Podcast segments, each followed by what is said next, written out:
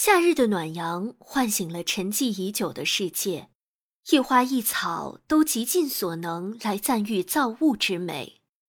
十里荷花倚睨着十里的碧色，那一抹清浅的微笑背后，几声蝉鸣忽明忽灭，几点蛙声忽远忽近。双目微闭，饮一杯清茶，自是别有一般滋味。绿树阴浓夏日长，楼台倒影入池塘。浓浓的夏日隐在树荫下，清亮的池水里却清楚地倒映着这般美景。斜倚在微凉的暖风里，感觉浑身上下都舒畅起来了。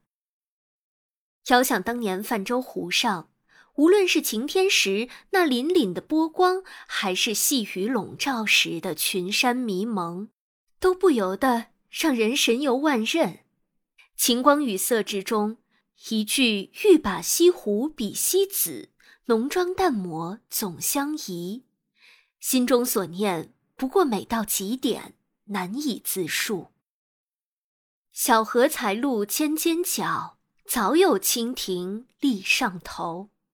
初夏的柔美在一动一静之间悄然浮现，稍不留意，待到六月夏日正浓，早已是接天碧叶无穷碧，映日荷花别样红。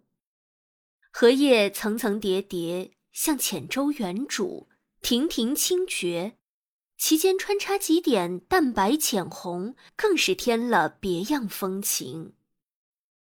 借雨门前磐石坐，柳阴亭午正风凉。正午时分，寻一凉处小憩片刻，几阵清风出过，便能消却暑气大半。仲夏苦夜短，开轩纳微凉。